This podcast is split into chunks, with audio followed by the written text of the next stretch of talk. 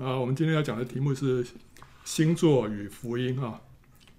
啊，神在创造天地的时候，第一天就有了光哈，然后第四天才造出日月星辰啊，所以第一天是光暗分开，第二天是啊空气上的水跟空气下的水分开，第三天跟陆陆地跟海分开，第四天开始啊出出现光体，第五天呢鱼跟鸟啊，第六天人跟受啊。好，那这些就是前面三天好像在布置这个舞台，后面三天呢就把当中的这些主角放上去啊。呃，所以第一天把光暗分开，第四天呢才有太阳、月亮、星星啊。所以我们会觉得很奇怪，没有太阳、月亮、星星怎么会有光呢？啊，所以第一天的光是怎么样？第一天的光啊，就像是好像一个多云的日子，这我想象啊，应该是这样啊，就像是一个多云的日子啊。你就看到天空都是明亮的啊，可是你看不到太阳啊，没有光源啊，就是一片亮，但是呢，没有没有光源。那到第四天呢，神就让这个光源凝聚在一个点上啊，白天是太阳，晚上是月亮，所以呢就会有了光影，对不对啊？因为有光源集中了，就会有影子出现嘛。如果说这个光都是散散布开来的话，就不会有影子，所以现在开始有那个影子了啊。好，那。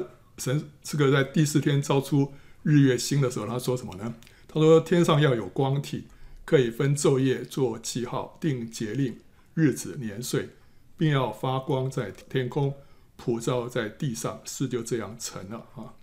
好，所以这光体的被创造的目的是什么啊？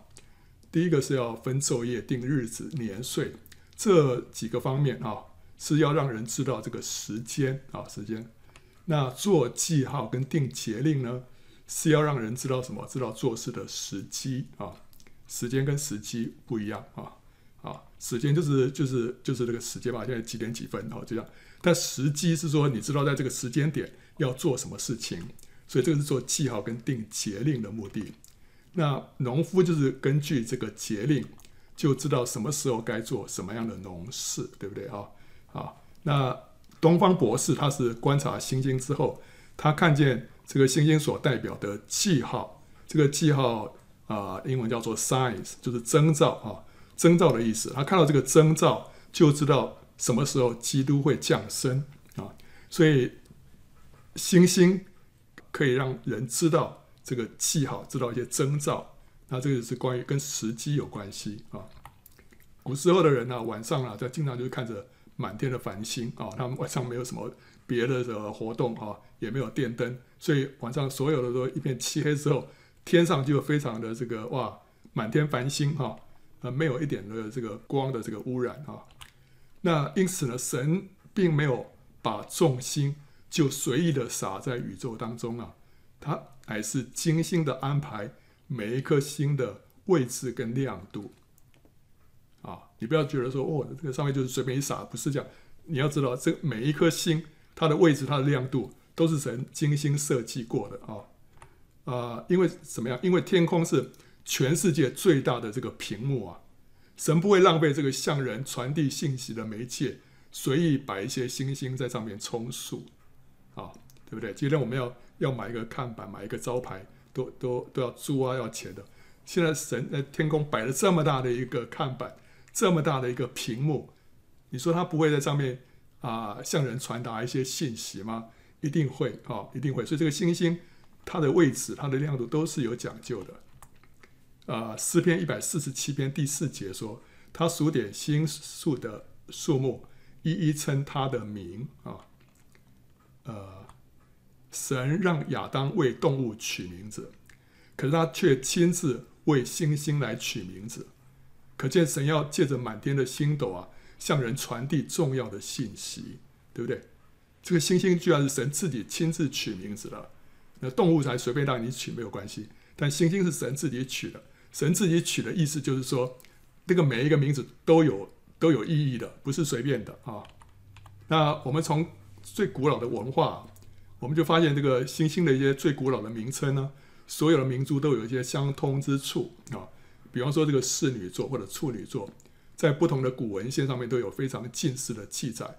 不论是拉丁文啊，或者希伯来文、叙利亚文、希腊文、阿拉伯文，或者甚至于是印度文，他们的意思都是贞洁的童女图像上呢，也都是包含着一穗玉米跟种子，啊，你就觉得很奇怪啊，星星，星星，呃，天上那么多，那你为什么会把这一群的星星把它啊组在一起，然后把这个这一群星星叫这个名字啊？有这样的道理吗？实在是想不出来。但是这可见是神从起初啊就启示给先祖的，让他们知道说，OK，这一群星星啊，你要给它叫什么什么座啊？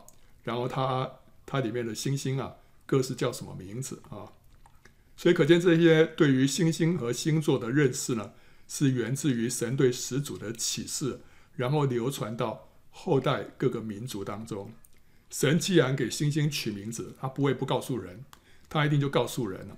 所以告诉人，告诉谁啊？告诉亚当夏娃，对不对？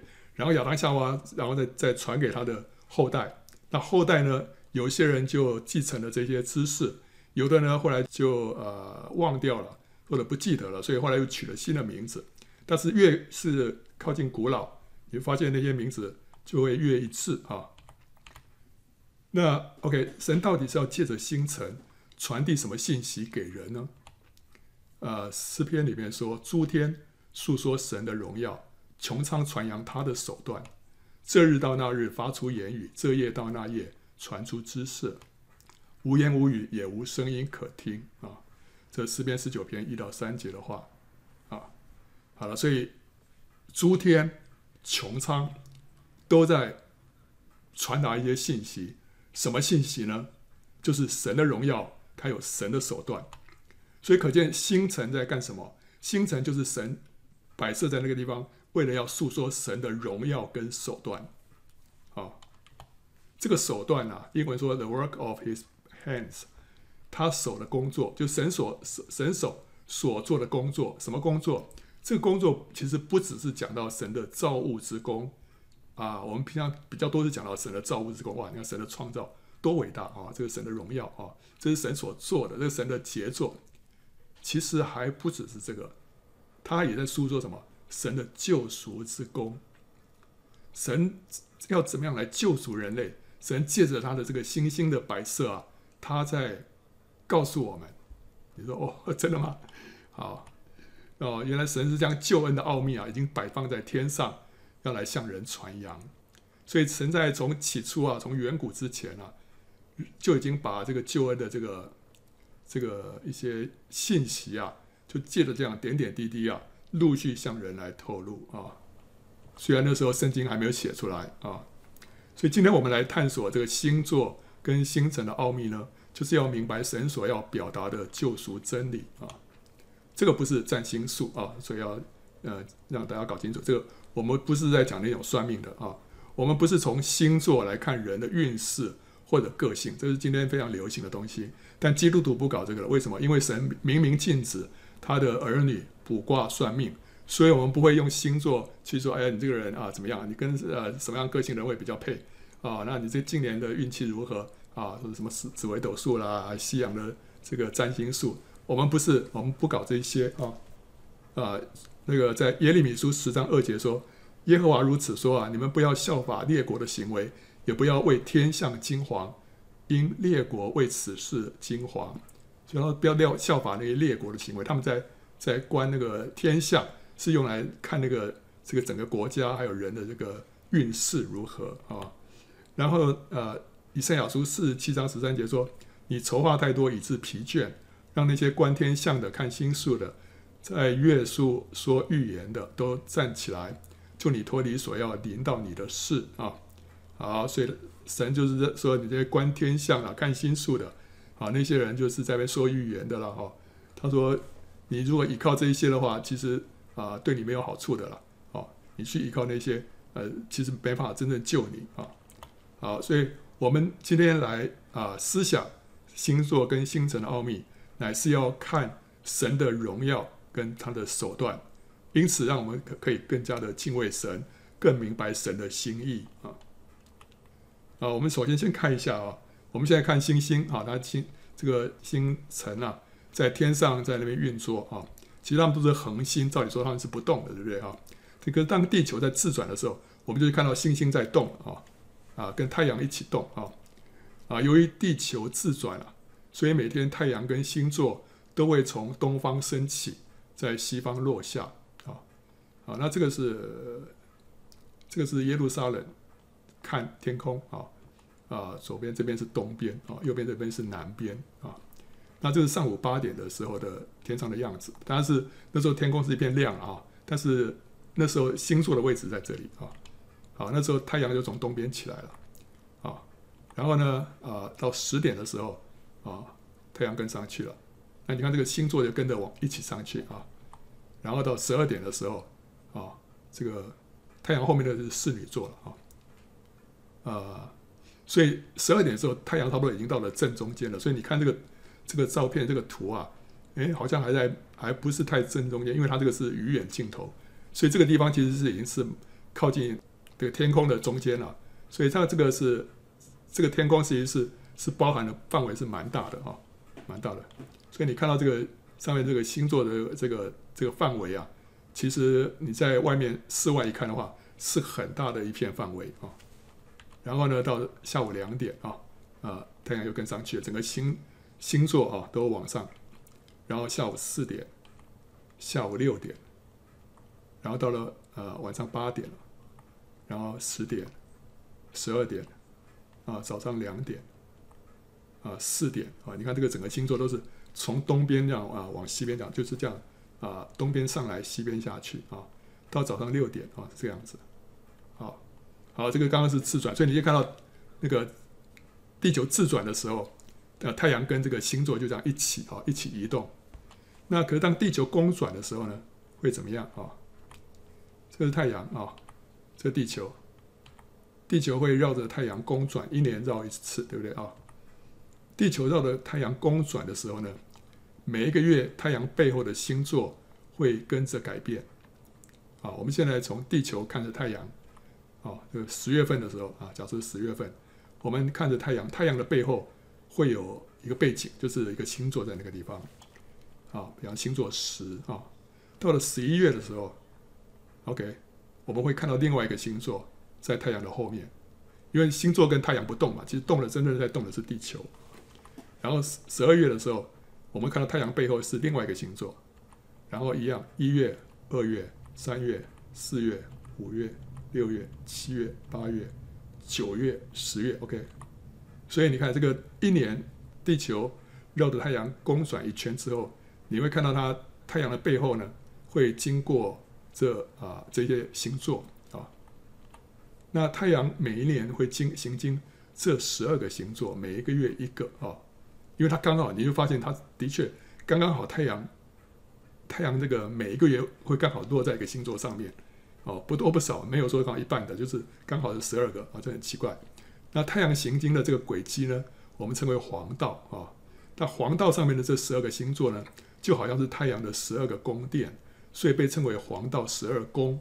黄道十二宫呢，就这十二个星座啊，从侍女座、天秤座、天蝎座。射手座、摩羯座啊，一直到到最后到狮子座啊，这十二个星座就叫做黄道十二宫啊啊！你看从啊，这个是十月份是侍女座，所以我们如果看天空的话是这样子，这个十月一号啊啊，这个时候这个是啊，这是早上十点的时候的啊天空的样子。当然那时候这个太阳在这个地方，后面是侍女座啊。当然，白天呢、我们不可能同时看到太阳跟星座，但是我们可以推算得出来，这个时候太阳背后是什么星座啊？所以这个是后面这个图是是示意图啊。当然我们看不到，但实际上它背后的确就是这些星座啊。所以十月一号的时候，太阳是落在侍女座上面；到十一月一号的时时候啊，啊，太阳就在天秤座上；十二月一号呢，太阳到了天蝎座；一月一号到了射手座。二月一号到摩羯，三呃三月一号到了水瓶座，啊四月一号到双鱼座，五月一号到白羊座，你看都刚好落在那个星座上面啊。啊，然后六月一号金牛座，七月一号双子座啊都没有闪失啊，八月一号到了巨蟹座，九月一号到了狮子座，哇，刚好一个月就落在一个星座上面，啊，这不是很奇妙吗？啊，好，所以这十二个星座。有特别的含义，叫黄道十二宫啊。好，那呃，我们如果说要用另外一个方式来比喻啊，这就好像什么？就好像是一个人啊啊，那这个人就代表地球了，他站在一个路灯的前面啊，这个路灯代表太阳，那这个人呢，他绕着路灯路灯转一圈，这就什么？就是公转啊。那路灯后面的背景啊，它就会跟着改变，对不对？我们如果看，我们如果是这个人啊，我们前面就是这个，我们是这个人啊，前面一个一个啊一个路灯啊，然后呢，四周围有有背景，啊，这背景是远方的背景啊，英国巴黎啊，荷兰罗马啊，雅典等等啊。好，那我现在对着这个路灯看啊，我现在绕着这个路灯转啊，一面转呢，我一面看这个路灯。路灯后面，我这个啊，这个月份我们看到背后是英国，到了下一个月份了，后面是纽约啊，对不对？在下一个月份呢是日本啊，在下一个月份是北京啊，在下个月份台北啊，这是表，比方说这个是后面很远的地方啊啊，它有背景，这就跟我们这个太阳跟星座一样，那个星座其实在背后非常遥远的地方啊。哦那但是太阳靠近我们啊，那我们就看到这个太阳的背后呢是有这些星座，所以我们就接下来就呃继续绕着这个路灯转，我们就会继续看到香港啊、印度啦、埃及啦、雅典、罗马、荷兰、巴黎了，最后又回到英国，对不对啊？所以我们这个叫做我们绕着这个路灯啊转一圈啊，就地球绕着太阳公转一圈之后，我们会发现背后。那些背景就跟着改变啊，这十二个背景就相当于黄道十二宫啊。好，那我们来看这个黄道十二宫的属灵含义是什么啊？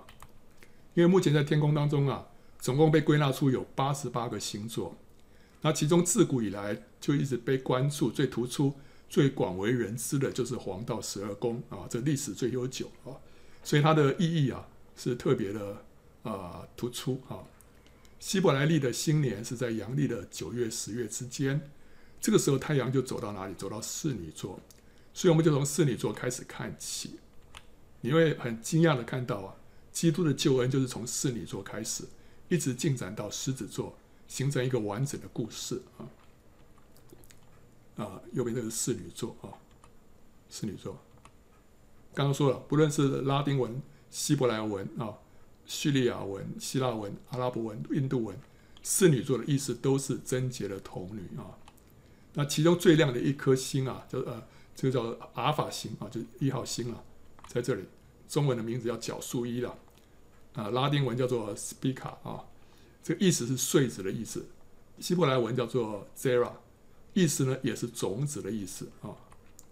那就很很有趣啊。创世纪里面神说这个女人的后裔啊。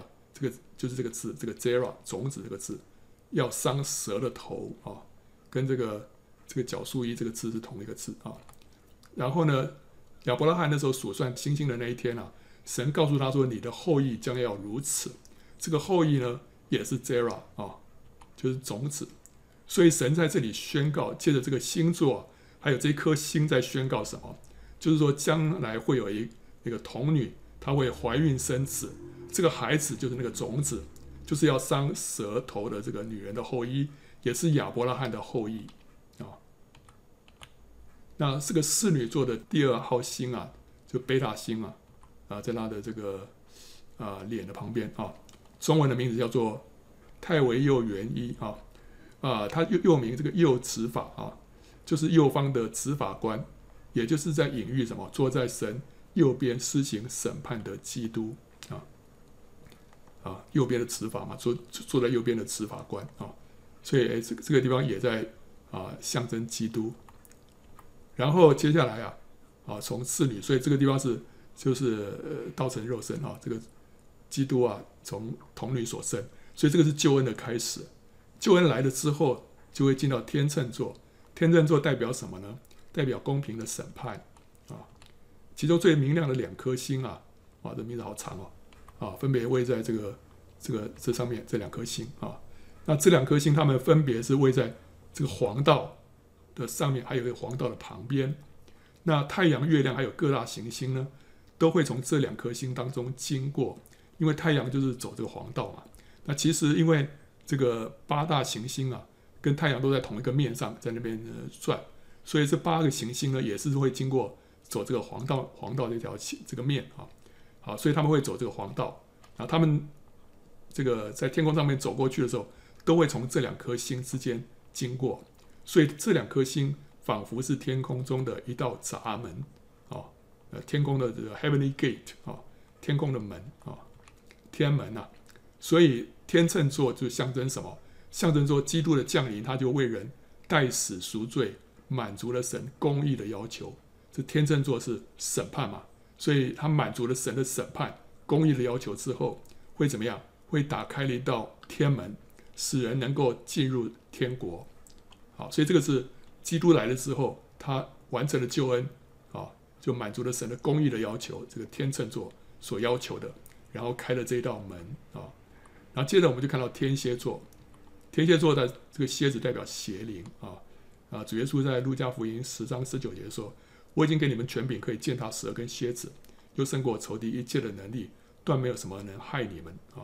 所以蝎子代表邪灵。呃，哎，你不要说，哎，我我我我的出生是天蝎座，那怎么办哈？啊，我们基督徒不看这些啊，我们 基督徒我们是属属基督的，不不是什么座什么座，所以我们不受这个影响啊。我们现在是看到神借着这个星座要跟我们表达什么啊？蝎子就是代表邪灵啊，我们要践踏蛇跟蝎子。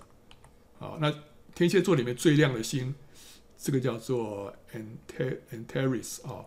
那它的另外一个形形式啊，叫做 Antares，这个就是那个后面这个 Aries 就是白羊座的意思，所以它的意思是敌对白羊啊，因为它在天空中的位置呢。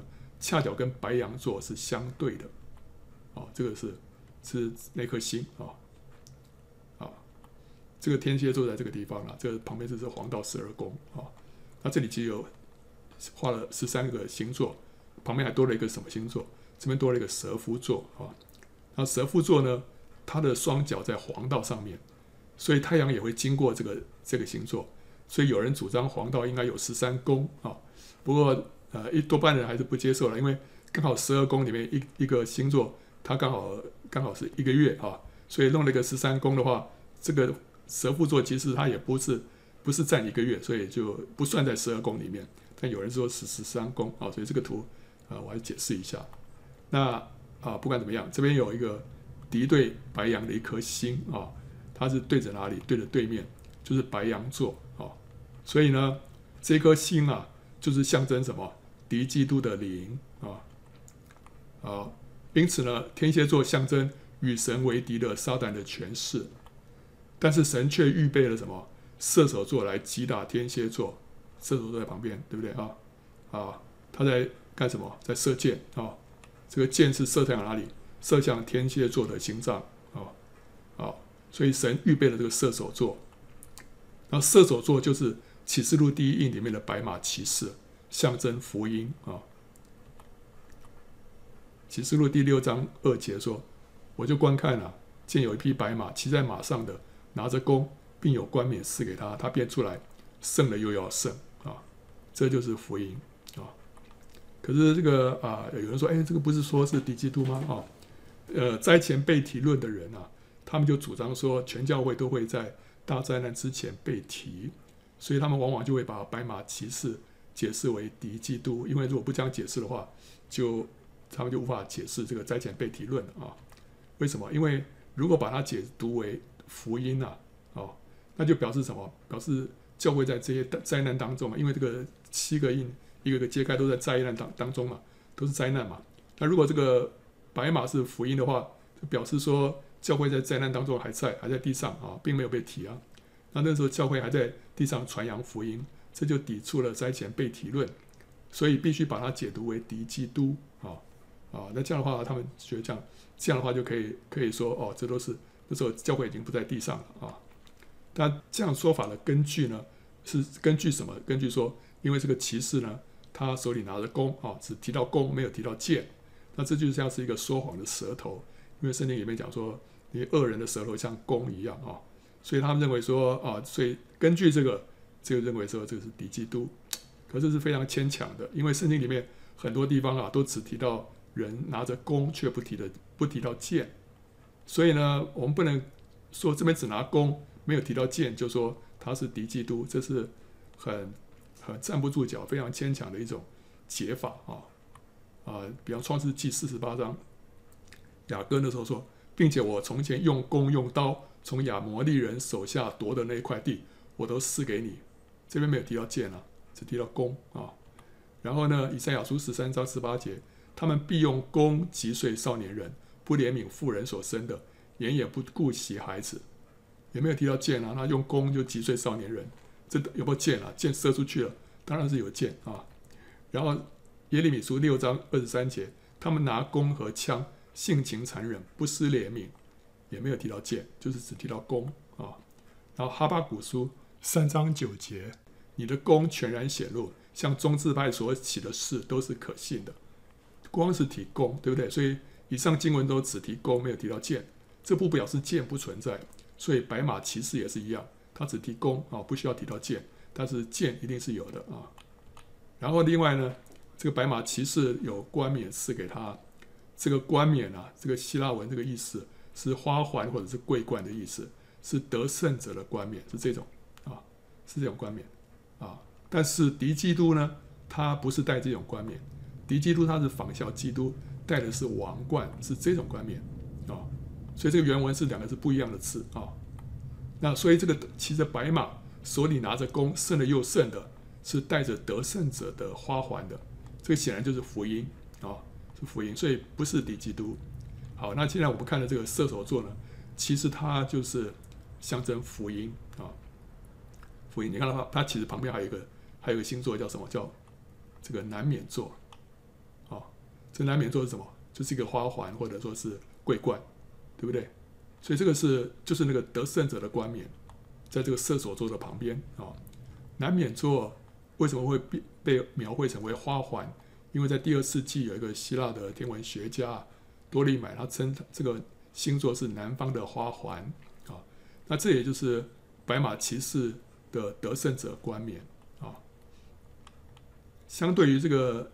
南冕座啊，这个花环呐、啊，其实在在星空里面还有一个北冕座在上面啊。北冕座，那北冕座呢，就不是花环了，它真的就是王冠了啊。好，那这个王冠呢，呃，特别的，你看到它底下有一条有个巨蛇座啊。这个巨蛇呢，它就企图要夺取这个王冠，可是呢，却被这个蛇夫座所控制住了啊。那这个蛇夫座。是象征什么？象征圣徒，他一面用手擒拿这个巨蛇座，他一面用脚呢践踏什么天蝎座，所以这就是主应许信他之人能够怎么样？手能拿蛇，然后呢，我们可以践踏蛇跟蝎子。好，所以蛇夫座是代表我们这些信他的人啊，信主的人。然后呢，手能拿蛇，然后脚呢践踏蝎子。那这个蛇呢，想要去夺上面这个这个冠冕啊，那个王冠。啊，底下这个射手座是代表福音，福音呢所赐给他的冠冕是这个花环，是这个得胜者的冠冕，啊，不一样。然后你们我们看到这个射手座啊，这个福音啊，把这箭射出去，射出去之后啊，怎么样？人的心就被征服啊，然后就就会怎么样？就会信主了，对不对？所以后面出现这个摩羯座啊，这个摩羯座是什么？是一只。长着鱼尾巴的羊啊，啊，这个头跟身体是羊，尾巴是鱼啊。好，那这个这有什么特别的意思吗？圣经里面又是鱼又是羊的是什么呢？大家想得出来吗？什么东西又是鱼又是羊？就是我们这些人啊，我们这些基督徒啊，我们也是鱼，我们也是羊。为什么？因为我们本来像是鱼啊。在这个世界的大海当中，后来被捕捞起来了，重生得救，我们就成为主的羊，对不对？所以马太福音十三章啊，是七到四十八节说，天国又好像网撒在水海里啊，聚拢了各样的水族，网系满了，人就拉上岸来，坐下，捡好的收在器具里，将不好的丢弃了。那这个讲到到到末日的时候，神会把那个真的信徒跟假的信徒分开来啊。好，那总而言之呢，我们本来都是像在这个这个海洋里面，那海洋就预表这个这个世界啊，这个世界，我们在这个世界里面呢，被神拯救了，拯救了之后呢，我们就身份改变，我们就成为主的羊了啊、那但是呢，我们生命必须要改变，就是说我们呃从旧生命要转化成为新生命，我们要从鱼变成羊，这需要一个过程啊、我们不是一一夜之间，我们整个就彻底改变，乃是要一天一天慢慢的变化。所以呢，我们是在变化的过程当中。那这个摩羯就像是一个半成品，半鱼半羊，它头已经变成羊了，尾巴还是鱼哈。所以啊，从头开始变，对不对啊？啊，变到一下变到一半啊，这象征我们的生命正在蜕变当中啊，在蜕变当中。所以福音传出去了，我们信主得救了，但是我们现在生命在改变啊，生命在改变，这是摩羯座所象征的。那摩羯座的下一个就是水瓶座啊。啊，所以我们重生得救之后，我们要接下来要干什么？就是要领受圣灵充满。所以紧接着摩羯座就是水瓶座啊，这个水就是象征圣灵了啊，所以这个圣灵就浇灌下来了。好，我们就领受圣灵充满。所以我们领受了圣灵充满之后，我们的灵性就会有一个大的突破啊。那这个时候啊，他把水浇灌下来了，结果有什么结果啊？啊，在使徒行传里面。圣灵浇灌下来之后啊，教会就诞生了。先是犹太教会，后来是外邦教会啊。那这就是什么？这就是后面的这个双鱼座所代表的。双鱼座就代表犹太教会跟外邦教会。啊，圣灵浇灌下来，先在五旬节啊，这个犹太人信主了，然后接下来在哥尼流的家里面，外邦人也领受圣灵充满了。啊，所以说这代表两个教会。你看这个呃，这个双鱼。后面还有这个绳子这什么意思啊？这绳子就代表说他们是被绑在绳子上面，表示这两条是被钓上来的鱼哈，被钓上来的鱼，那不是在海里面游了，它是被钓上来的。这表示说是两种得救的人，他们已经从这个世界啊被救拯救上来了，所以是拯救得救的人啊。那两种得救人就是代表什么啊？这个外邦人跟啊犹太人，因为在罗马时代、帝国时代啊。罗马帝国时代，基督徒为了躲避逼迫，就用鱼做记号来代表基督徒。那因为“鱼”这个字啊，“鱼”这个字是由五个希腊字母构成的，这个就就是那个希腊文的“鱼”哈。那每一个字母分别是耶稣、基督、神、儿子、救主的字首啊。这五个字的头一个字母合在一起就是“鱼”这个字，所以他们用这个“鱼”这个符号啊。来象征基督徒啊，这是一个暗号。所以在啊那时候有许多基督徒就躲在罗马的地下墓窟里面聚会。罗马地下好像有很多这个地下道，这个真的是啊这个错综复杂哈啊，这里面就是埋着这个人的骨灰啊骨骸哈。但是呃他们为了要不让人发现呃基督徒聚会，所以基督徒就躲在里面聚会啊啊那后人在墙上。就发现一些图样啊，其中有一个这个这个图，这个图就是两条鱼啊。那这两条鱼是什么？你仔细看一下，左边这个鱼呢是有胡须的啊，但是没有鳞；右边那个鱼呢是没有胡须，但是有鳞。有胡须没有鳞的是什么？是鲶鱼啊。那另外右边这个是有鳞的鱼，那这在圣经里面呢，没有鳞的这个鲶鱼是不洁净的，有鳞的鱼呢才是洁净的。所以表示一个是什么？外邦教会，一个是犹太教会。啊，外邦人在犹太人眼中是不洁的嘛？啊，所以这是两种鱼，可是现在都被啊神吊起来了。啊，鲶鱼这个十字架啊，鲶鱼基督。所以双鱼座这两条鱼就分别代表犹太教会跟外邦教会，他们都领受了圣灵充满。所以神把这个记号啊放在天上啊，让我们知道说我们。我们得救了，我们还要接下来要怎么样？我们接下来要被圣灵充满，这是神给我们的恩典，神给我们的礼物，我们一定要追求啊。那接着我们就看到白羊座，白羊座啊，希伯来文也是羔羊啊，所以这些这些名称啊，这些星座啊，不管是从哪个文化、哪个语言来看，意思都是一样啊，这都是讲羔羊，那就是象征神的羔羊基督啊。啊，这边就出现羔羊，它的跟后面这个金牛座其实是一一组的啊。接下来后面这个是金牛座啊，金牛座里面最亮的星呢，位于他的眼睛这个地方。那这个这个星的阿拉伯文的意思是什么？是跟随者啊，跟随者的意思。那为什么会是跟随者？因为是金牛座，它是跟随在白羊座的后面，从东方的地平线上面升起的。啊啊，那这个这个星座，所以金牛座是跟着白羊座的，所以它是一个跟随者。那主耶稣说了，不背着他的十字架跟从我的，也不配做我的门徒。所以金牛座是什么？白羊座的门徒啊。然后呢，在启示录十四章啊一节跟四节这么说：我又观看见羔羊站在锡安山，同他又有十四万四千人。羔羊无论往哪里去，他们都跟随他。他们是从人间买来的，做出熟的果子归于神和羔羊。所以这十四万四千人的特征。就是羔羊无论往哪里去，他们都跟随他。这是得胜者当中的得胜者，是出熟者，出熟的果子哦，比一般的得胜者来说，他们又更早成熟。他们的最重要的特征就是跟随羔羊，所以金牛座就象征那些紧紧跟随羔羊的得胜者。啊，所以我们不仅得救，不仅被圣灵充满，神还呼召我们什么？成为得胜者。然后呢？这个金牛座有两个很重要的特征，就是两个角，对不对？所以得胜的基督徒，他的两个角呢是刚强有力的，能够击败仇敌，这是刚强的基督徒。所以《生命记》三十三章十六到十七节说：“愿这些福都归于约瑟的头上，归于那与弟兄迥别之人的顶上。他为牛群中头生的，有威严。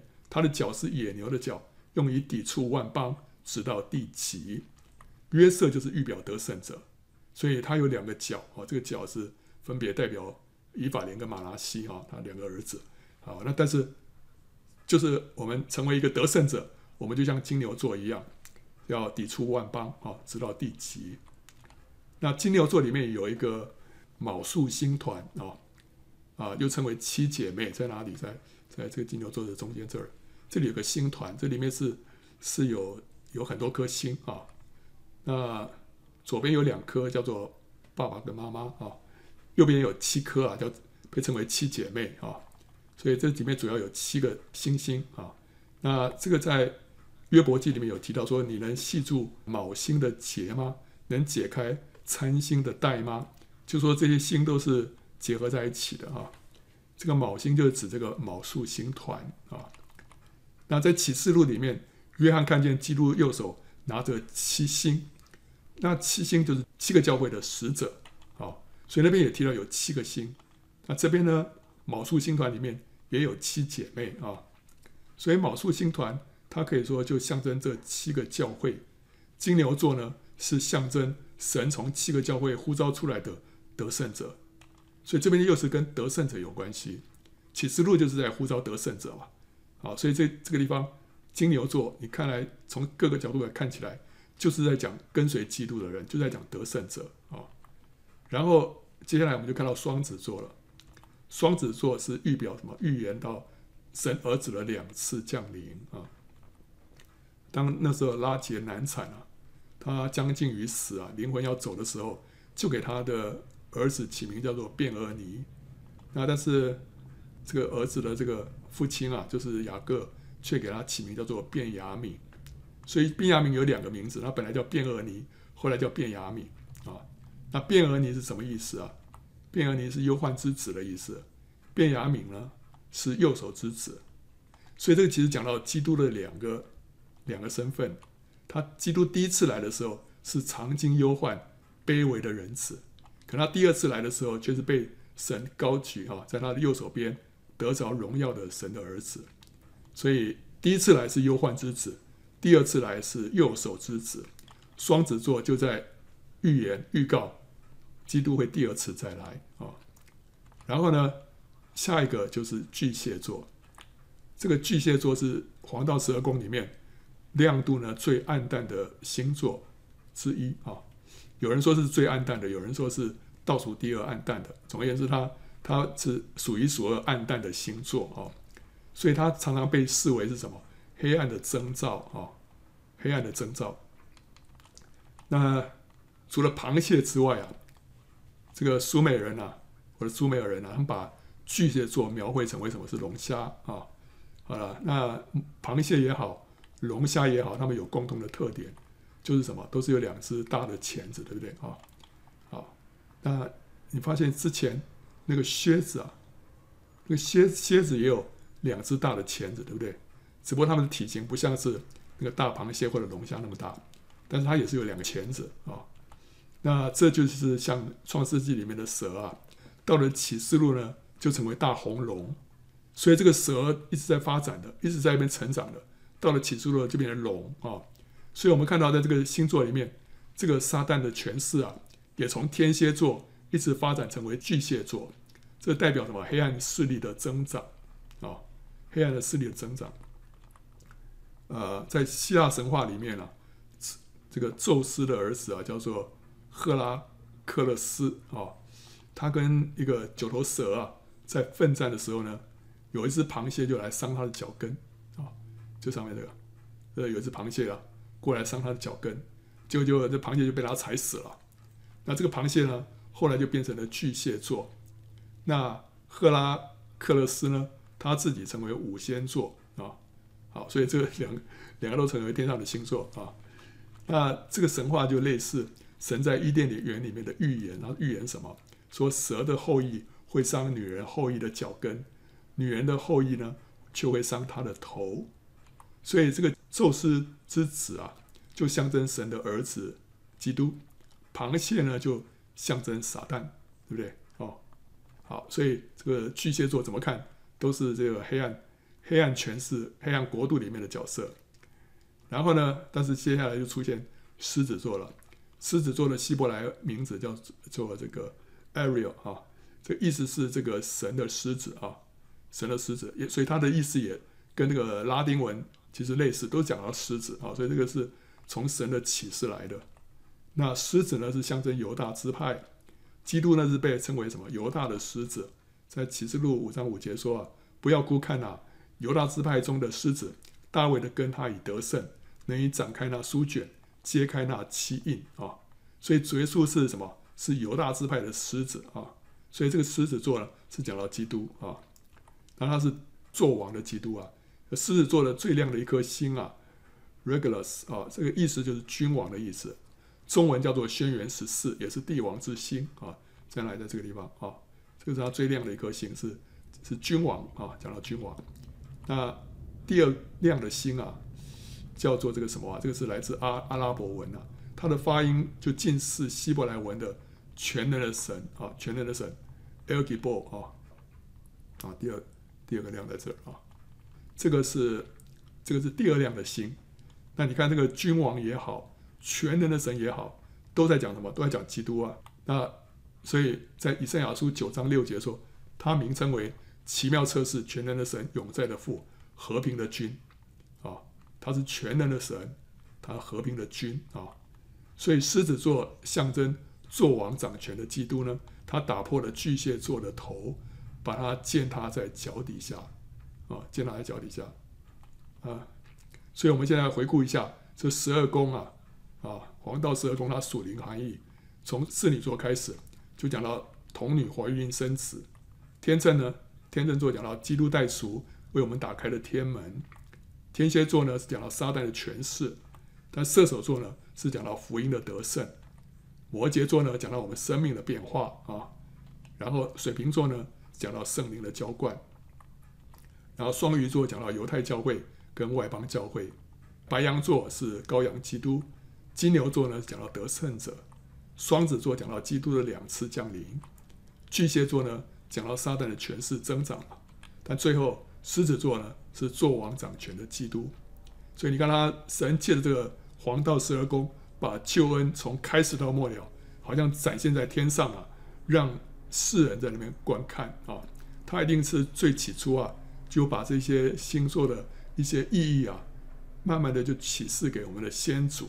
可是后来呢，啊，人渐渐的就啊啊遗忘了啊啊。我们看看，其实还不止这十二个星座，还有其他的星座也在表明这些救恩啊。这里有一个是长蛇座啊，这好像是最长的一个星座啊啊。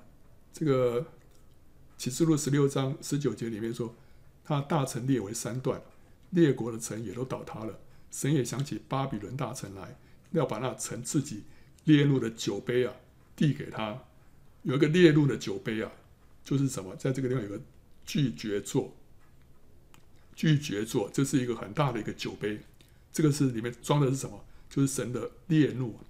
所以神要把这个列入倾倒下来啊，在这个长蛇座的上面啊，啊，神要施行审判啊，因为你看到上面，你看上面这个是。这个长蛇座的上面是狮子座，对不对啊？所以这个已经是十二宫里面到了末尾了，就是到了神最后的审判的时候了。神要把他的这个审判啊，这个愤怒啊倒下来啊，就像是那个七个碗一样啊。然后呢，这个最后有一个哈米吉多顿大战呢，那时候敌基督大军啊，呃，不就是长蛇座所代表的，他就被歼灭了。然后呢，其余的被骑白马者口中。出来的箭杀了，飞鸟呢都吃饱了他们的肉。这里有提到飞鸟，飞鸟就是在这边旁边这有个乌鸦座啊，所以你看到这个拒绝座，拒绝座的旁边啊，就是这个乌鸦座，所以就是讲到神的愤怒倾倒下来之后，会有乌鸦过来吃饱了这些被杀的人的肉啊。然后不止这样子，这底下刚刚那个上面那个长蛇座有没有？这底下又有又有一一串故事在下面啊，这底下是什么？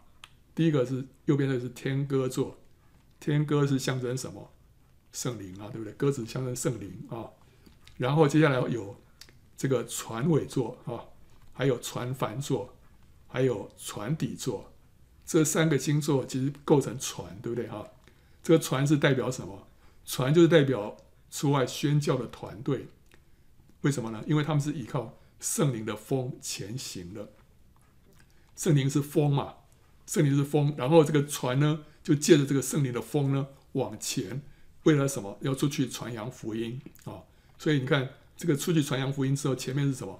这个叫半人马座，半人马座跟这个跟射手座其实类似啊，类似都是讲到这个什么？这个第一印的白马骑士，都是讲到福音，所以圣灵的风。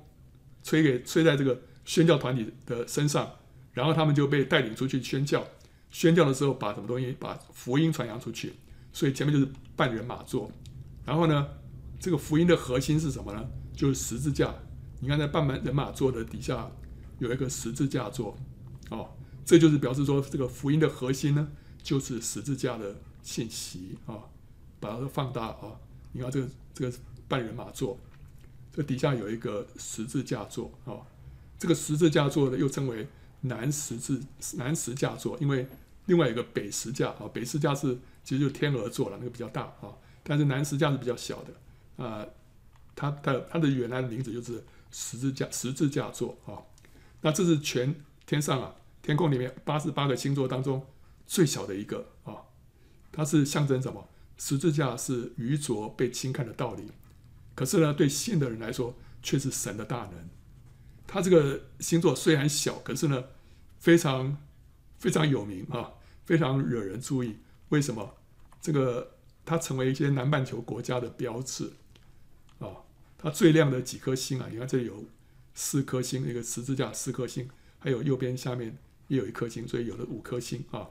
这些星呢，都出现在澳洲、纽西兰、巴西、巴布亚、新几内亚，还有萨摩亚。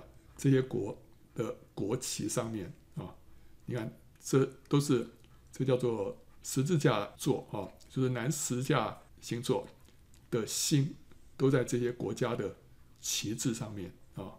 所以虽然它这个星座是最小的，但是它另外一方面又是最有名的。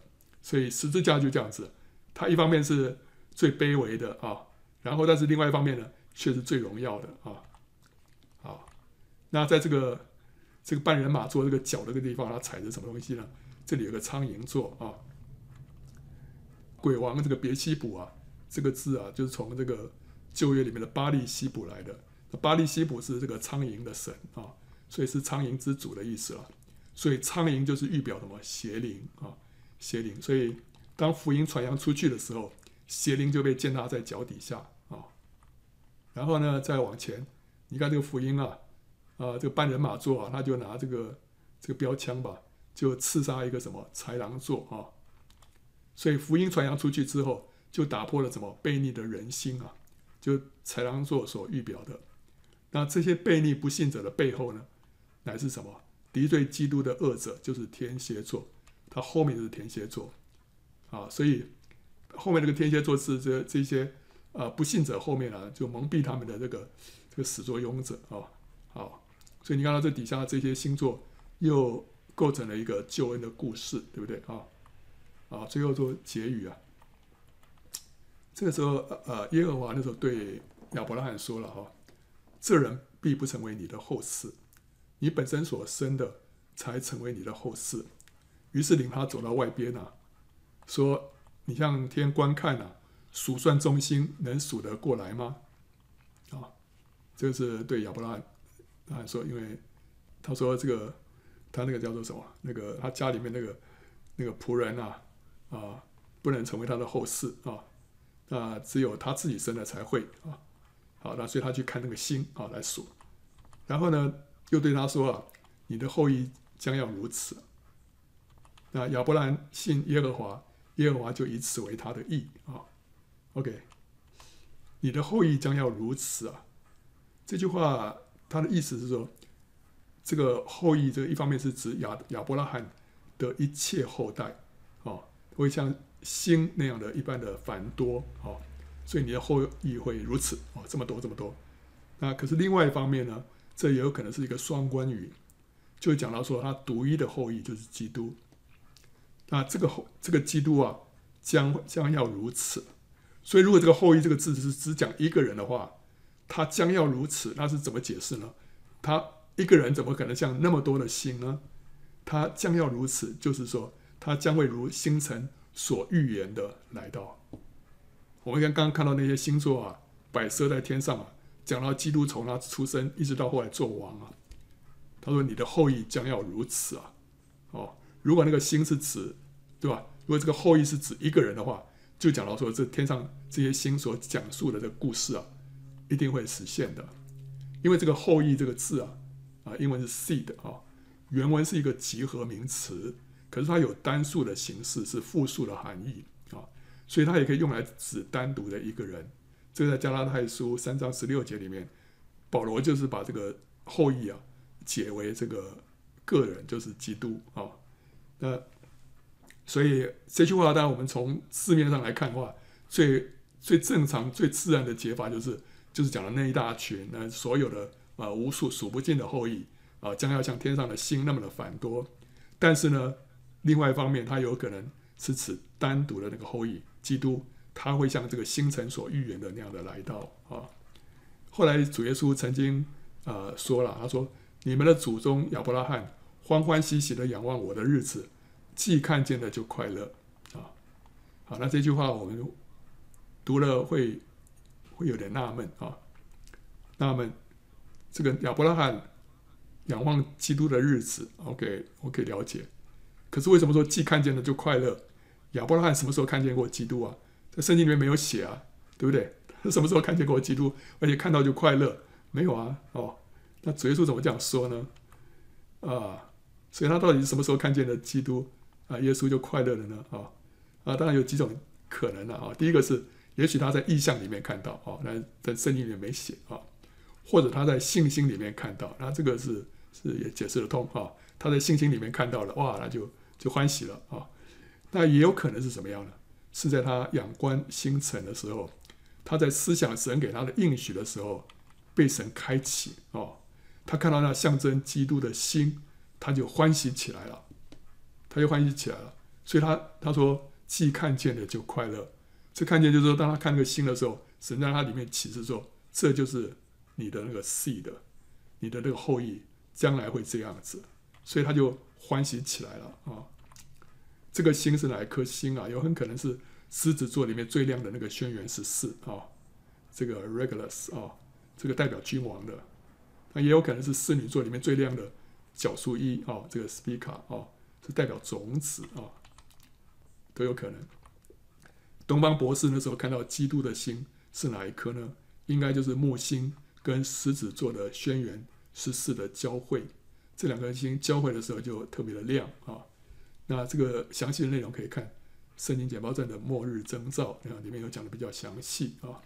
好了，所以我们看到这一些神就借着这些星星啊在说话，对不对啊？所以我们这时候再回过头来看诗篇啊，说诸天述说神的荣耀，穹苍传扬他的手段，什么手段啊？就讲到神的救恩啊，穹苍都在传扬神的救恩啊。这日到那日发出言语，这夜到那夜传出知识。真的，太阳在那边走过，呃，星星在那边传出知识啊。虽然是无言无语，也没有声音可听，可是都在那边不断的在传扬啊。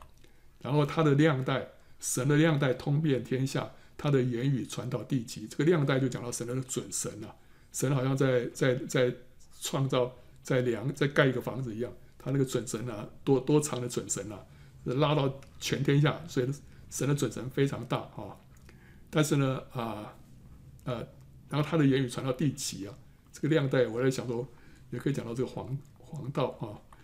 那神在其间呢，就为太阳安设帐幕，帐帐幕是什么帐幕呢？好像是十二宫一样，对不对？黄道十二宫啊啊，每一个宫就是一个账目了啊。那太阳又如新郎出洞房，又如勇士欢然奔路啊。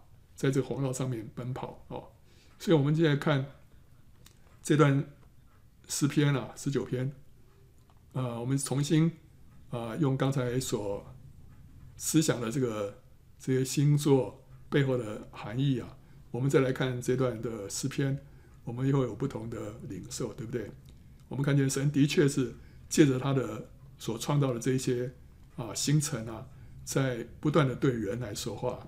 他也让我们知道说，我们的灵性，我们需要得救，我们需要被圣灵充满，啊，我们这个需要生命要改变，我们需要成为得胜者，然后我们会看到基督得胜一切。